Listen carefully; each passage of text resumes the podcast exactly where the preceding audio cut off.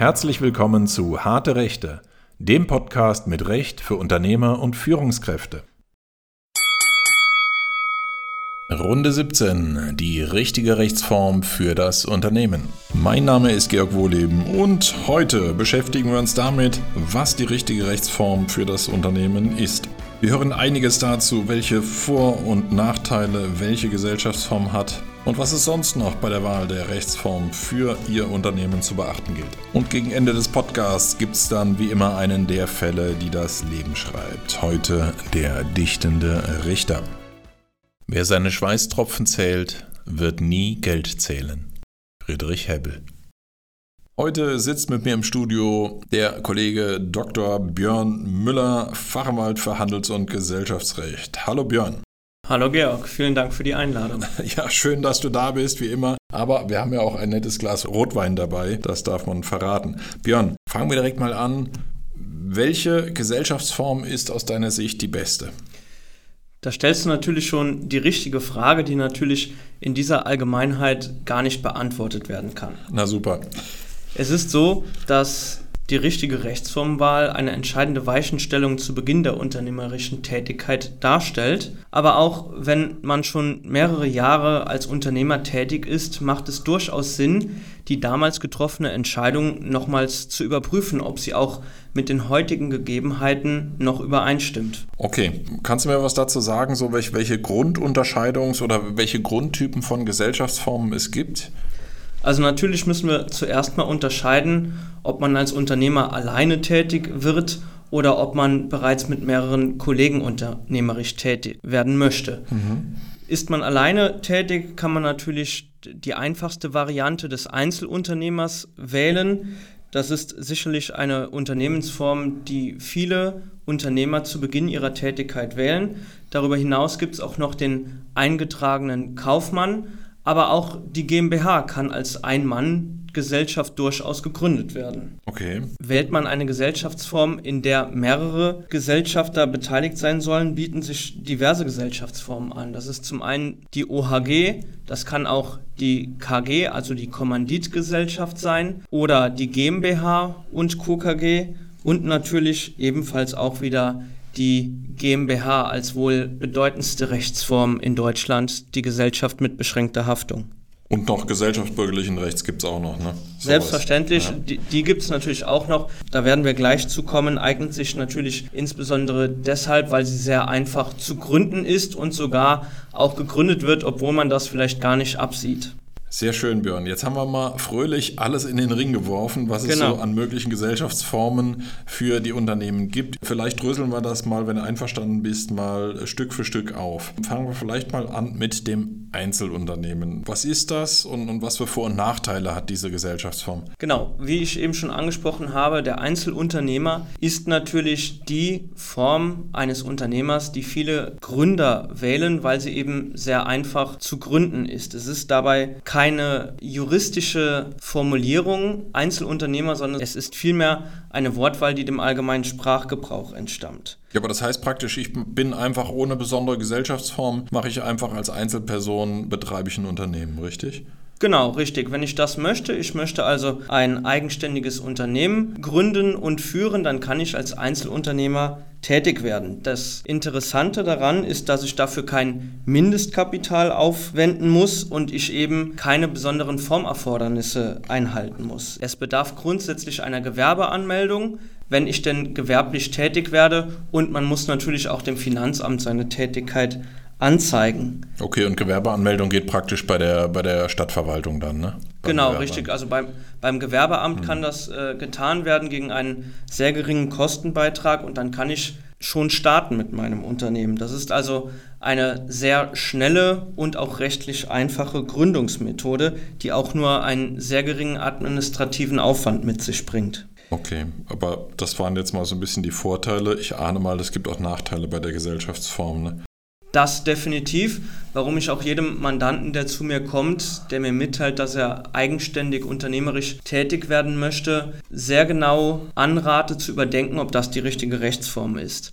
Natürlich, da verrate ich kein Geheimnis, die persönliche Haftung ist hier wohl der größte Nachteil. Der Unternehmer haftet in dieser Form mit seinem vollständigen Privatvermögen. Also egal aus welchem Bereich der unternehmerischen Tätigkeit die Verbindlichkeiten herrühren, er haftet vollständig mit allem, was ihm gehört. Also sowohl mit seinem Haus als auch mit seinem gesamten sonstigen Privatvermögen. Ein weiterer Nachteil des Einzelunternehmers ist natürlich, dass das Gehalt des Inhabers nicht steuermindernd ist. Beispielsweise im Gegenzug zur GmbH. Dort kann das Gehalt des Geschäftsführers als Betriebsausgabe abgezogen werden und wirkt sich daher steuermindernd aus, solange es einen angemessenen Umfang nicht überschreitet. Diese Möglichkeit habe ich als Einzelunternehmer natürlich nicht. Okay, dafür kann ich natürlich, wenn ich Einzelunternehmer bin, korrigiere mich, praktisch auch Kleinunternehmervorteile geltend machen. Ne? Richtig, also gerade wenn ich wirklich klein anfangen möchte und ein Kleingewerbe betreiben möchte, dann ist das natürlich die richtige Form, dies zu tätigen. Bedeutender Vorteil des Kleingewerbes ist es, dass ich keine Umsatzsteuer in Rechnung stellen muss und daher diese auch nicht dem Finanzamt abführen muss. Ich habe aber dann gleichsam wieder den Nachteil, dass ich auch nicht zum Vorsteuerabzug berechtigt bin. Das heißt, von Ausgaben, die ich habe, kann ich dann praktisch auch die Mehrwertsteuer mir nicht wiederholen dann. Ne?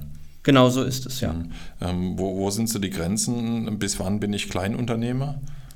Grundsätzlich ist man Kleinunternehmer, wenn man im vorangegangenen Kalenderjahr einen Umsatz zuzüglich Umsatzsteuer von nicht mehr als 22.000 Euro erzielt hat und außerdem im laufenden Kalenderjahr einen voraussichtlichen Umsatz zuzüglich Umsatzsteuer von nicht mehr als 50.000 Euro erwirtschaften wird. Wenn diese Voraussetzungen zusammengegeben sind, dann gilt man als Kleinunternehmer und kann ein Kleingewerbe dann letztlich anmelden. Okay, Björn, wir sind immer noch bei den Einzelunternehmern. Jetzt äh, liest man ja immer mal wieder, dass irgendein Betrieb heißt Heinz Schumacher E.K. Was ist das? Was hat es damit auf sich? Dabei handelt es sich um einen sogenannten eingetragenen Kaufmann im Sinne des Handelsgesetzbuchs. Mhm. Das heißt, wenn ich ein Handelsgewerbe betreibe, bin ich grundsätzlich Kaufmann. Mhm. Wann ich ein Handelsgewerbe betreibe, das richtet sich danach, ob mein Unternehmen nach Art oder Umfang einen in kaufmännischer Weise eingerichteten Geschäftsbetrieb erfordert. Das ist ja mal super trennscharf, oder? Ja, das ist sehr trennscharf und hilft in der Praxis sehr weiter. Ja. Ähm, aber die Rechtsprechung, die setzt die Grenze bei ca. 250.000 Euro des Jahresumsatzes an. Wenn ich also ca. 250.000 Euro Umsatz im Jahre erziele, bin ich ein Kaufmann, ob ich denn im Handelsregister eingetragen bin oder nicht. Ich bin dann ein sogenannter Ist-Kaufmann mhm. und auf mich werden alle Normen des HGBs, die sich auf den Kaufmann beziehen, angewendet. HGB ist Handelsgesetzbuch, ne? Genau, richtig. Das ist auch in Paragraph 1 sogar des Handelsgesetzbuchs bestimmt. Also man muss da wirklich aufpassen. Wenn ich diese Umsatzgrenzen überschreite, dann bin ich Kaufmann im Sinne des Handelsgesetzbuchs, auch wenn ich gar nicht eingetragen bin. Okay, ganz ehrlich, Warum soll mich das interessieren, ob ich jetzt Kraftdefinition Kaufmann bin oder nicht? Das ist eine sehr gute Frage. Es greifen damit natürlich auch die ganzen Regelungen des Handelsgesetzbuchs für Kaufleute. Zum einen habe ich damit den Vorteil, dass ich als Kaufmann einem Mitarbeiter eine Prokura erteilen kann. Das kann ich als einfacher Einzelunternehmer nicht. Es greifen aber auch die sonstigen Regelungen des Handelsgesetzbuchs. Das heißt, zum Beispiel im Paragraph 347 Handelsgesetzbuch ist meine Sorgfaltspflicht bestimmt. Das heißt, ich muss die Sorgfalt eines ordentlichen Kaufmannes einhalten. Ganz entscheidend ist zum Beispiel der Paragraph 350 HGB, der bestimmt, dass eine Bürgschaft oder ein Schuldanerkenntnis eines Kaufmannes formlos abgegeben werden kann. Das allgemeine BGB bestimmt dafür immer die Schriftform, das ist aber dann beim Kaufmann ausgesetzt. Das heißt, ich muss als Kaufmann aufpassen, schreibe ich eine einfache E-Mail, in der steht, ja, das mache ich oder zu diesem Betrag werde ich das tun, dann kann das schon ein wirksames Schuldanerkenntnis sein, obwohl diesbezüglich gar keine Schriftform vorliegt.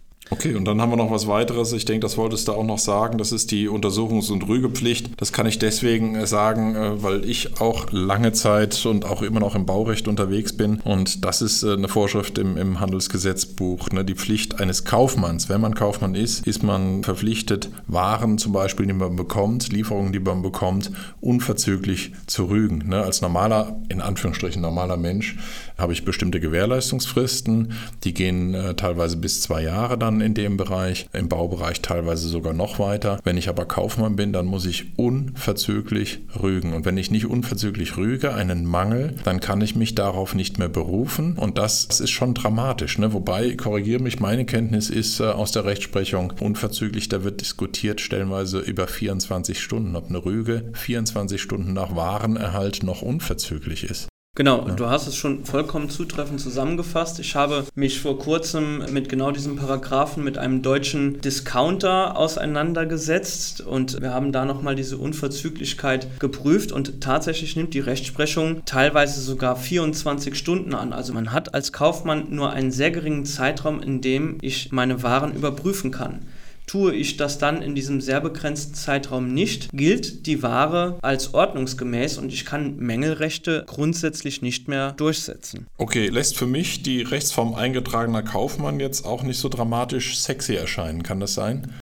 Ja, es bleibt auch dort weiterhin die, die persönliche Haftung vergleichbar mit dem Einzelunternehmer. Auch deshalb rege ich als Gesellschaftsrechtler stets an, wenn Mandanten zu mir kommen mit dem Wunsch, ein eigenes Unternehmen zu gründen, dass man sich doch über Gesellschaftsformen Gedanken macht, die einfach die eigene Haftung begrenzen können. Ja, ich meine, vielleicht auch gerade, ne, in dem, du hast ja eben gesagt, eingetragener Kaufmann, also Kaufmann im Handelsgesetz Sinne ist man plus minus ab 250.000 Euro Jahresumsatz. Da reden wir ja nicht mehr über Mini-Unternehmen. Und das heißt, dann hat man ja klassischerweise auch schon, kommen dann mehr Haftungsrisiken hoch, als beim Unternehmen, das am Anfang vielleicht 10.000, 20.000 Euro Jahresumsatz erzielt. Ne? Genau, absolut richtig. Bei diesem Umsatz ist es natürlich häufig so, dass auch Arbeitnehmer schon vorhanden sein können hm. und daher die Haftungsrisiken in allen Gegebenheiten bestehen. Ja, Björn, jetzt haben wir mal so die, die Einzelgesellschaften, sage ich mal, haben wir jetzt mal so durch. Kommen wir vielleicht mal zu den Gesellschaften, an denen klassischerweise mehrere Personen beschäftigt sind. Da fällt mir als erstes ein, die Gesellschaft bürgerlichen Rechts. Hört man immer mal wieder, was ist das? Genau, die GBR auch genannt, also die Gesellschaft bürgerlichen Rechts, ist die, sage ich mal, einfachste Unternehmensform der Zusammenschluss mehrerer Personen zu einem gemeinsamen Zweck, die sich dazu verpflichtet haben, diesen Zweck zu fördern. Das klingt jetzt erstmal sehr plastisch, ist so dem bürgerlichen Gesetzbuch entnommen. Es beschreibt aber gerade, wann ich bereits eine solche GBR bin. Und da gibt es auch bereits die ersten Überraschungen, dass viele gar nicht wissen, dass sie einer GBR angehören. Ja. Als Beispiel kann da benannt werden, dass eine Lottotipp-Gemeinschaft eine GBR bereits darstellen kann. Oder auch, wenn ich eine gemeinsame Fahrgemeinschaft bilde, kann dies unter Umständen ebenfalls bereits eine Gesellschaftsform, also die GBR, darstellen. Man ist also sehr schnell in einer GBR, wenn ich mit Rechtsbindungswillen einen gemeinsamen Zweck fördere. Okay, hast du recht. Im Unternehmensbereich wäre es dann aber klassischerweise, ich sage jetzt mal, drei Ärzte machen zusammen eine Gemeinschaftspraxis, ohne jetzt riesig einen Gesellschaftsvertrag oder sowas zu machen. Wenn die das als solches machen, dann bilden die auch eine Gesellschaft bürgerlichen Rechts. Ne? Genau, also ja. gerade der Zusammenschluss von Freiberuflern ist sehr häufig in der Variante der GBR gegeben. Das betrifft Ärzte, das ist insbesondere früher auch Anwaltsgesellschaften waren vielmals GBR. Und du sprichst nämlich damit schon den richtigen Knackpunkt an. Betreibe ich nämlich am Ende des Tages als GBR ein Handelsgewerbe, okay. beträgt mein Umsatz also über 250.000 Euro, ja. wird aus meiner GBR automatisch eine offene Handelsgesellschaft, also eine OHG, auch wenn ich das gar nicht eintrage. Das ist vergleichbar Einzelunternehmer und Kaufmann. Okay. Ist das Pendant im Gesellschaftsrecht die GBR und die offene Handelsgesellschaft. Sehr schön, Björn. Da bin ich völlig blind reingestolpert. Das wusste ich wirklich nicht. Aber schön. Da habe ich als blindes Huhn das Korn gefunden. Vielen Dank. Der Vorteil der GBR ist natürlich vergleichbar mit dem Einzelunternehmer, dass ich keine Formalien zu berücksichtigen habe. Der Gesellschaftsvertrag, den du angesprochen hast, ich empfehle absolut, diesen schriftlich oder zumindest in Textform zu fassen, ja. aber das muss ich überhaupt nicht. Also auch bei der zunächst angesprochenen Fahrgemeinschaft, wenn wir das Ganze nur mündlich vereinbaren, dann ist dieser Gesellschaftsvertrag dennoch wirksam und eine GBR ist auch ordnungsgemäß gegründet. Okay, welche Nachteile hat eine GBR aus deiner Sicht, wenn ich jetzt mal jetzt nicht über Fahrgemeinschaften rede, sondern wirklich darüber, dass ich irgendwas Geschäftliches miteinander mache? Auch in der GBR gilt die volle Haftung aller Gesellschafter, und zwar die gesamtschuldnerische Haftung aller Gesellschafter. Das heißt? Also entweder bestehen Verbindlichkeiten der Gesellschaft, mhm. ich kaufe also eine große Maschine oder irgendetwas, dann haftet nicht nur das Gesellschaftsvermögen, sondern es haftet auch jeder Gesellschafter mit seinem Privatvermögen vollumfänglich für die Schulden der Gesellschaft. Und das heißt auch gesamtschuldnerische Haftung, wenn jetzt hier im Beispielsfall der Maschinenverkäufer den Kaufpreis von einer Million Euro nicht bekommt, dann kann er sich aussuchen, an welchen Gesellschafter er sich wendet. Er kann rein theoretisch von einem einzelnen Gesellschafter den vollen Kaufpreis fordern. Ist auch nicht so realitätsfremd, weil es oft vorkommt, dass die einzelnen Gesellschafter ja unterschiedlich stark finanziell ausgestattet sind. Und dann sucht sich ein Gläubiger, jemand, der eine Forderung innehat, in der Regel denjenigen, der am ehesten zahlungsfähig ist. Ne? Genau, damit hast du schon den Knackpunkt der gesamtschuldnerischen Haftung angesprochen. Ich kann als Gläubiger grundsätzlich mir aussuchen, wen ich in Anspruch nehme und ich kann jeden der Gesellschafter auf den vollen Betrag, in deinem Beispielsfall auf die eine Million in Anspruch nehmen. Und wenn ich dann als Gesellschafter die eine Million, wenn ich sie denn habe, an die Gegenseite zahle, muss ich mich im Innenverhältnis mit meinen anderen Gesellschafter um den Ausgleich streiten, aber der Gläubiger hat damit nichts zu tun. Na super. Ja, Björn, wir hatten ja eben schon, also von mir unbeabsichtigt, die Überleitung zur OHG, zur offenen Handelsgesellschaft gemacht. Vielleicht verlierst du noch kurz ein, zwei Worte zur offenen Handelsgesellschaft. Es sind also mehrere Unternehmer, die sich als Gesellschafter zusammengeschlossen haben und ein Handelsgewerbe betreiben. Es ist damit vergleichbar zur GBR, nur dass hier eben das Handelsgewerbe gegeben ist. Auch hier ist der große Nachteil, dass alle Gesellschafter nach wie vor vollumfänglich und gesamtschuldnerisch haften. Der Vorteil ist natürlich von dieser Gesellschaft, dass durch diese persönliche Haftung auch gegenüber Banken eine höhere Kreditwürdigkeit dieser Gesellschaftsform gegeben ist. Das heißt, Banken, die wissen, dass nicht nur das Gesellschaftsvermögen, sondern auch deren Gesellschafter persönlich haften, vergeben lieber Kredite als gegenüber einer Rechtsform, für die keine persönliche Inanspruchnahme hm. möglich ist. Okay, in der Praxis aber habe ich den Eindruck, dass die OHG nicht mehr so eine der am meisten vertretenen Gesellschaftsformen ist. Ne? Damit gebe ich dir recht. Also gerade aktuell, wenn man von Neugründungen spricht, wird diese Rechtsform der offenen Handelsgesellschaft kaum noch gewählt. Auch ich würde sie in meiner Beraterpraxis, ich glaube, ich habe sie noch nie empfohlen. Es kann mal im Einzelfall angebracht sein, wenn das genau das Geschäftsmodell ist, aber da gibt es aus meiner Sicht meistens attraktivere Gesellschaftsmodelle. Okay, kommen wir vielleicht mal zur nächsten Gesellschaftsform, die auch noch so einen etwas antiquierten Namen hat, Kommanditgesellschaft. Was fällt dir dazu Erhellendes ein? Ja, die Kommanditgesellschaft, abgekürzt die KG, das ist ähnlich wie eine offene Handelsgesellschaft. Es bestehen mehrere Gesellschafter und hier gilt es gerade, die Unterschiede zur offenen Handelsgesellschaft herauszuarbeiten. Mhm. Während bei der offenen Handelsgesellschaft grundsätzlich alle Gesellschafter einzelvertretungsbefugt und auch geschäftsführungsbefugt sind, gibt es im Rahmen der Kommanditgesellschaft unterschiedliche Arten der Gesellschafter. Einerseits ist das der Komplementär und andererseits ist das der Kommanditist oder jeweils die Komplementäre und die Kommanditisten. Mhm.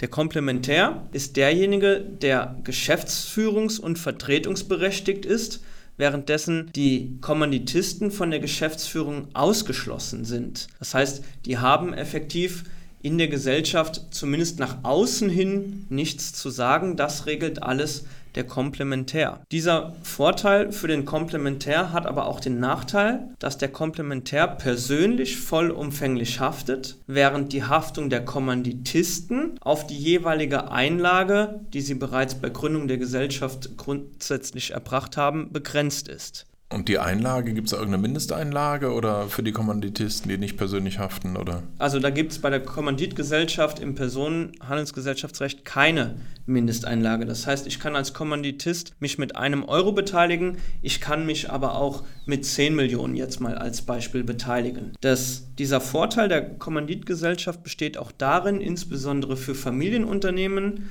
der Komplementär, das ist vielleicht der Familienpatriarch, der das Unternehmen aufgebaut hat. Und es gibt diverse Kommanditisten, die nicht vertretungsberechtigt sind, die sich aber am Unternehmen beteiligen und die auch bereit sind, mit ihrer Einlage Geld in das Unternehmen zu stecken. Ja, Björn, zum Thema Kommanditgesellschaft fällt mir ein, auch wieder so die reine Gesellschaftsform Kommanditgesellschaft sehe ich so im täglichen Leben nicht mehr so. Was ich allerdings immer wieder sehe, ist die GmbH und Co. KG. Wie ist da die Konstruktion? Was macht eine GmbH und Co. KG aus? Auch da gebe ich dir recht. Die Kommanditgesellschaft als solche wird heute nur noch äußerst selten gegründet, aber die GmbH und KKG ist doch eine durchaus beliebte Rechtsform. Hier wird es jetzt rechtlich etwas dogmatisch und komplizierter. Mhm. Wir haben bei der Kommanditgesellschaft gesagt, es gibt den Komplementär, der vertretungsberechtigt ist und vollständig alleine haftet. Bei der GmbH und KKG ist dieser Komplementär keine natürliche Person, also nicht du, Georg, als private Person, sondern mhm. eine GmbH. Das heißt, dieser Komplementär Komplementär ist also kein Mensch, sondern eine Gesellschaft, nämlich eine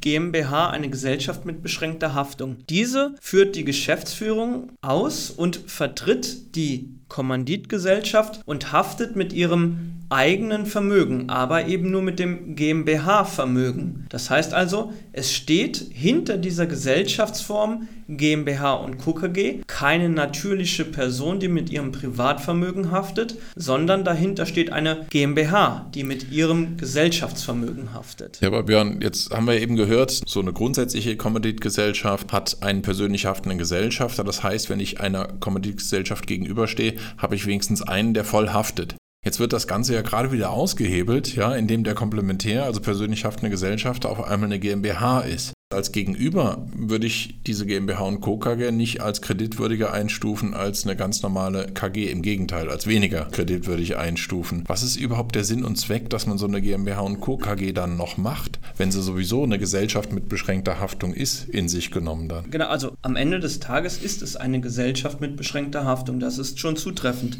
Sie vereinigt, sage ich mal, die Vorteile der Kommanditgesellschaft und der GmbH. Wir haben einerseits die persönliche Haftung durch die GmbH ausgeschlossen. Es ist aber andererseits möglich, noch durch verschiedene Kommanditisten Geld in das Unternehmen zu schießen, die nicht an der Geschäftsführung beteiligt sind, die aber dennoch am unternehmerischen Erfolg partizipieren. Das ist der Sinn und Zweck dieser Gesellschaftsform. Das leitet uns dann vielleicht auch direkt über, dann sage ich mal, zur Reihenform der Gesellschaft mit beschränkter Haftung. Was gibt es aus deiner Sicht dazu sozusagen.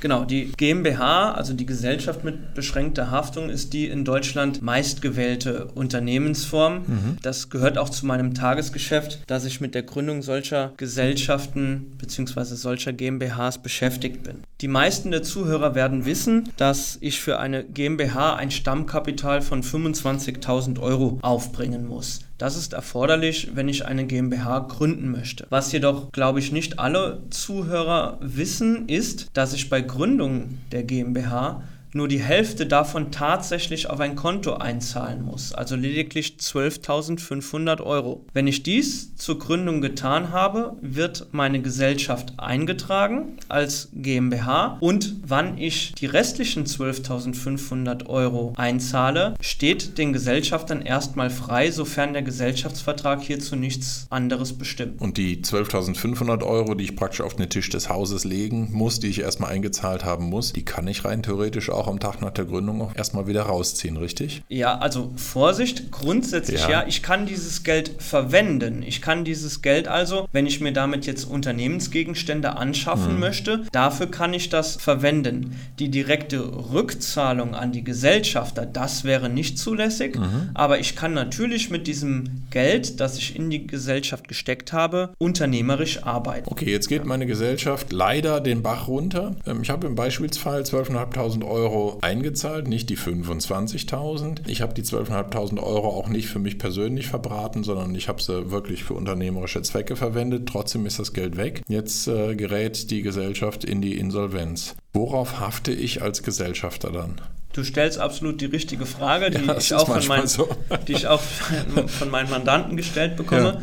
Also natürlich hafte ich, wenn es schief geht, wenn also die Gesellschaft in die Insolvenz rutscht, auf die vollen 25.000 Euro. Das heißt, ich muss damit rechnen, zwar muss ich die zweiten 12.500 mhm. Euro nicht direkt einzahlen, aber wenn es denn wirklich schief geht, hafte ich bis auf den vollen Betrag des Stammkapitals. Das heißt, ich müsste dann die weiteren 12.500 Euro noch zusätzlich einzahlen. Okay, aber die ersten 12.500, die ich reingeschossen habe in die Gesellschaft und die auch wirklich für legitime Zwecke der Gesellschaft verwendet wurden, die muss ich dann nicht nochmal auffüllen. Das ist richtig, genau. Also ich okay. muss nur einmal diese 25 50.000 Euro aufbringen und wenn ich das dann getan habe, dann ist meine Haftung als Gesellschafter mit wenigen Ausnahmen, die beispielsweise in Straftatbeständen bestehen, ausgeschlossen. Das ist dann der große Vorteil dieser Gesellschaftsform, dass meine private Haftung in 90 Prozent der Fälle ausgeschlossen ist und das natürlich für den Unternehmer äh, einen bedeutenden Vorteil und vielleicht auch einen ruhigen Schlaf bedeutet. Okay, gibt es für mich noch Risiken? Jetzt bin ich Gesellschafter, oft finden wir auch die Konstellation, ähm, dass Gesellschafter einer GmbH auch zugleich Geschäftsführer der GmbH sind. Gibt es noch Risiken, wo du sagst, äh, da haften die vielleicht auch über das Stammkapital von 25.000 Euro hinaus? Also nach außen Dritten gegenüber ist diese Haftung tatsächlich im Großen und Ganzen begrenzt. Es gibt Ausnahmetatbestände bei der Insolvenzverschleppung oder wenn sonstige Straftaten begangen werden, beispielsweise Betrug oder ähnliches, oder auch wenn eine Vermögensvermischung besteht, das heißt, wenn die Gesellschafter ihr eigenes Vermögen mit dem Gesellschaftsvermögen gemischt haben und keine strenge Trennung getroffen haben. Wenn dies aber nicht der Fall ist, dann ist meine Haftung nach außen äußerst begrenzt. Etwa. Super.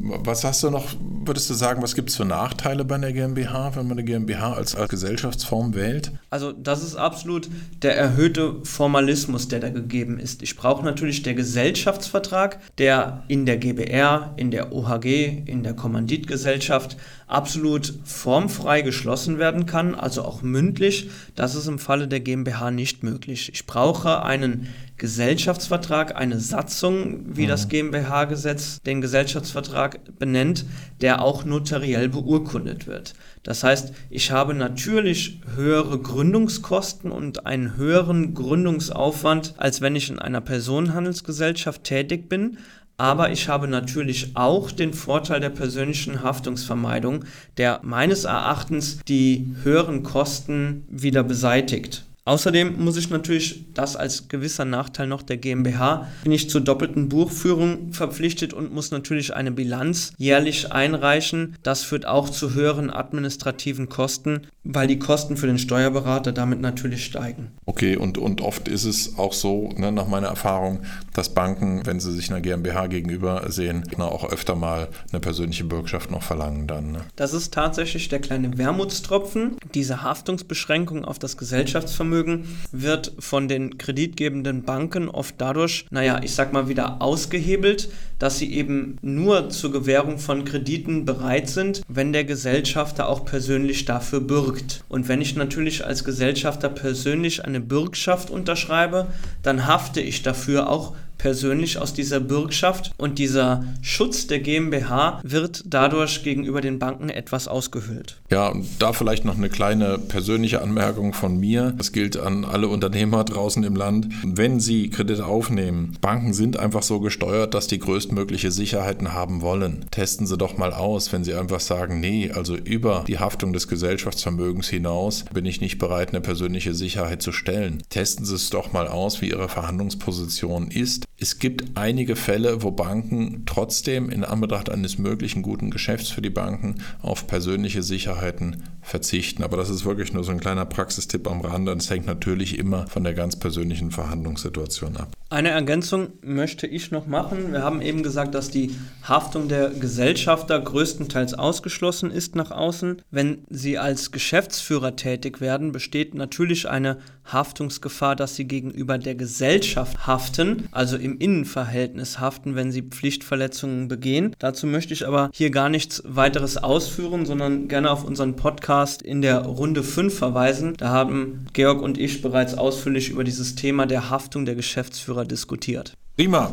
Björn, vielleicht noch als allerletzte Abrundung zwei Themen. UG und AG. Dieses illustre Pärchen, sage ich jetzt mal. Kannst du ganz kurz noch dazu was sagen?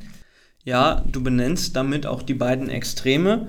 Die UG, die Unternehmergesellschaft haftungsbeschränkt, ist eine kleine GmbH. Die meisten Regelungen des GmbH-Gesetzes sind auf die UG anwendbar. Die Besonderheit ist, die 25.000 Euro Stammkapital, die man aus der GmbH kennt, sind in der UG auf 1 Euro beschränkt. Das heißt, grundsätzlich kann ich eine UG mit einem Stammkapital von einem Euro gründen.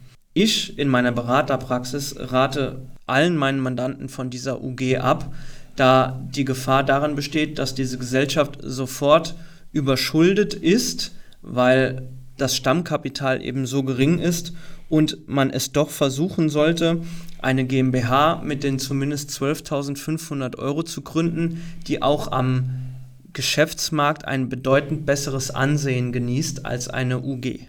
Ja, das muss man echt mal sagen. Ne? Wenn, wenn ich äh, im Geschäftsleben höre UG oder das, das britische Pendant, die Limited, dann stellen sich mir die Nackenhaare aber wirklich steil auf. Das ist, wenn man sowas als Geschäftspartner angeboten bekommt, eine UG oder eine Limited, dann müssen einfach sämtliche Alarmglocken schrillen. Und inzwischen, glaube ich, hat sich das am Markt auch durchgesetzt, die Erkenntnis, dass eben alle Alarmglocken schrillen müssen. Das ist in der Regel, bitte, ich möchte da keinem zu nahe treten, aber dass es in der Regel nicht unbedingt die seriösesten Unternehmen sind. Ich stimme dir da vollkommen zu, ja. Und Aktiengesellschaft können wir uns, glaube ich, sparen, oder? Jetzt. Genau, also wir sind ja ein Podcast für den Mittelstand. Das heißt, die Aktiengesellschaft kommt äußerst selten vor. Es ist ebenfalls eine Kapitalgesellschaft, die zumeist von Großunternehmen verwendet wird und die ein Grundkapital von mindestens 50.000 Euro aufweist. Okay, Björn, vielen Dank soweit für die Ausführungen. Hast du vielleicht noch einen kurzen Zukunftsausblick? Ja, absolut, weil gerade dieses Jahr ist äh, da bedeutend Bewegung im Personengesellschaftsrecht, gerade im Recht der GBR, die im BGB geregelt ist. Das Bundeskabinett hat am 20.01.2021 den Regierungsentwurf eines Gesetzes zur Modernisierung des Personengesellschaftsrechts beschlossen, was die größte Modernisierung im Personengesellschaftsrecht seit über 120 Jahren darstellt. Und dort werden diverse neue Regelungen, insbesondere für die GBR, getroffen. Es wird auch ein GBR-Register geschaffen, in das man sich eintragen lassen kann und vielfältige Änderungen auch im Bereich der Anfechtungen von Gesellschafterbeschlüssen werden dort durchgesetzt werden bzw. geändert werden. Ich würde dir vorschlagen, wir können über die, die Details gerne mal in einem weiteren Podcast sprechen, ja. wenn dieses Gesetz abschließend beschlossen ist, aber es scheint ein ganz bedeutendes Reformvorhaben in diesem Jahr zu sein. Okay, das heißt, man könnte eventuell noch davon ausgehen, dass es noch vor der Bundestagswahl eventuell noch verabschiedet wird, das Gesetz, ja? Ja, es ist definitiv möglich, ja. Okay, das heißt, Leute, die sich mit dem Gedanken tragen, die Rechtsform äh, der gesellschaftsbürgerlichen Rechts zu wählen, sollten da vielleicht besonderes Augenmerk drauf richten. Ne? Ja, absolut. Björn, dann danke ich dir an dieser Stelle für alle erhellenden und erleuchtenden Ausführungen und ich freue mich schon auf den nächsten Podcast mit dir. Ich bedanke mich bei dir. Vielen Dank, Georg. Und was haben wir heute alles gelernt? Wir haben gelernt, dass jeder Unternehmer bei der Gründung des Unternehmens die Wahl hat zwischen verschiedensten Rechtsformen und dass Unternehmen gut beraten sind, anhand ihrer individuellen Bedürfnisse die Rechtsform, die Gesellschaftsform sorgfältig auszuwählen. Wir haben auch gelernt, dass Unternehmen auch nach längerer Existenz ihre Gesellschaftsform, ihre Rechtsform immer mal wieder überprüfen sollten, ob sie nach den aktuellen Bedürfnissen entsprechen. Und insgesamt haben wir gelernt, dass die richtige Rechtsform, die richtige Gesellschaftsform ganz erheblich darüber entscheidet, ob das Unternehmen erfolgreich Bestand haben wird oder nicht. Und jetzt Fälle, die das Leben schreibt. Lehrreiches und manchmal auch Kurioses aus dem Alltag des deutschen Rechts. Heute der dichtende Richter. Ja, unser heutiger Fall spielt in Höxter in Nordrhein-Westfalen. Es sind weniger als 200 Kilometer Luftlinie von Höxter bis zur Geburtsstätte Goethes in Frankfurt. Doch auch die knapp 30.000 Einwohner Höxters dürfen sich der heimischen Poesie rühmen. Denn das dortige Amtsgericht erlangte 1995 mit einem Urteil in Reimform deutschlandweite Aufmerksamkeit. Hier das Urteil im wirklichen und echten, kompletten Wortlaut. Am 3.3.95 fuhr mit lockerem Sinn der Angeklagte in Beverungen dahin. Daheim hat er getrunken, vor allem das Bier, und meinte, er könnte noch fahren hier.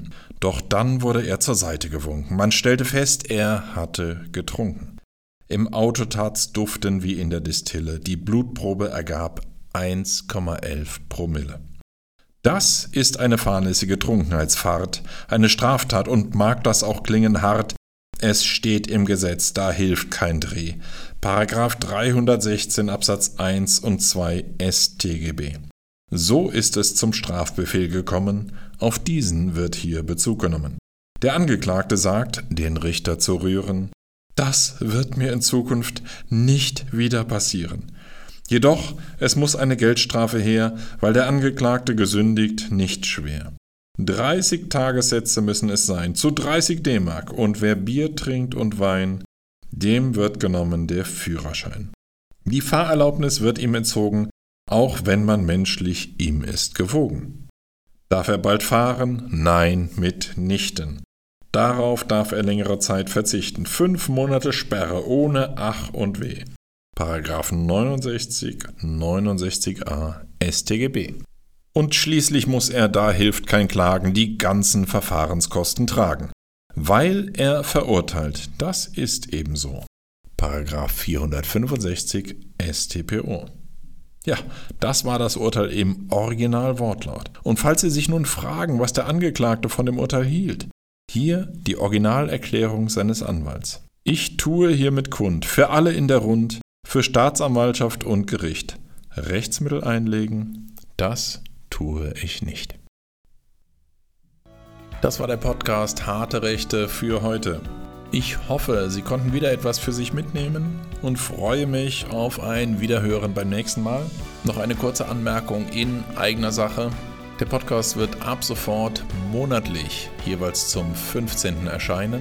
Das heißt, der nächste Podcast wird erscheinen am 15. September. Dieses Mal zum Thema Führerscheine und Alkohol, ein ungleiches Paar. Zu Gast wird sein der Fachanwalt für Verkehrsrecht Oleg Trusow-Boos und wir werden über alles reden, was in Zusammenhang mit Führerschein, Führerscheinentzug, nicht nur, aber auch in Zusammenhang mit Alkohol steht. Ich freue mich jetzt schon auf das Wiederhören. Machen Sie es gut, bleiben Sie senkrecht. Bis bald. Das war Harte Rechte, der Podcast mit Recht für Unternehmer und Führungskräfte.